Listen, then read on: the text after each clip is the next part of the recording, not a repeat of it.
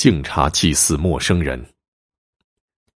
会稽郡眼县中人陈武死的比较早，留下遗孀和两个孤儿。遗孀带着尚未成年的两个儿子，寡居在一座山野老宅当中，日子虽然清苦贫寒，却被她活出了自己独特清雅的滋味。大约是受了丈夫的影响，妇人对南朝士族饮茶的风尚颇为亲羡。逐渐也形成了喜欢喝茶的习惯，闲时便与山野之间采摘鲜嫩的茶叶，阳光曝晒之后，再用明火干炒一番，芳香四溢间，可以泡饮的茶叶就制成了。竹下听风，煮水煎茶，一家人在乱世当中觅得一份安稳熨帖。三个人寄居的老宅当中，有一座早已断了祭祀的破败古墓。这墓前石碑的表面已在漫长的岁月中风化了，字迹模糊的无法辨认。妇人见孤坟独自立于天地一隅，任风吹雨打，有种说不出的荒凉沉寂，不禁对长眠在此的墓主人心生怜悯。于是呢，妇人每每饮茶的时候，总会为荒冢里的那个人备上一杯。从起初的敬请祝祷，到后来日渐成为习惯，不用一言一词。人与坟之间似乎形成了一种默契。日复一日，富人的两个儿子渐渐长大了，有了独立思想的儿子们不理解母亲的做法，认为此举是徒劳。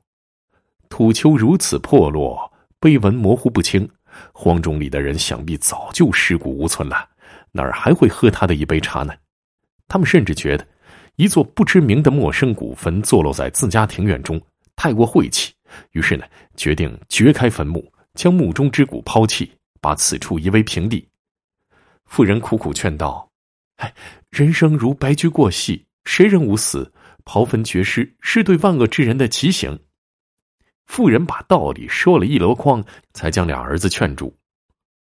夜里，妇人刚入睡，就有一个陌生人伴着烟雾缭绕进入梦中，并且自报家门：“我就是。”埋在你家庭院中的人，在这三百多年，人间已然换了天地，我的子孙后代也早已迁居去了别处，我的坟墓变成了无人祭祀的荒冢。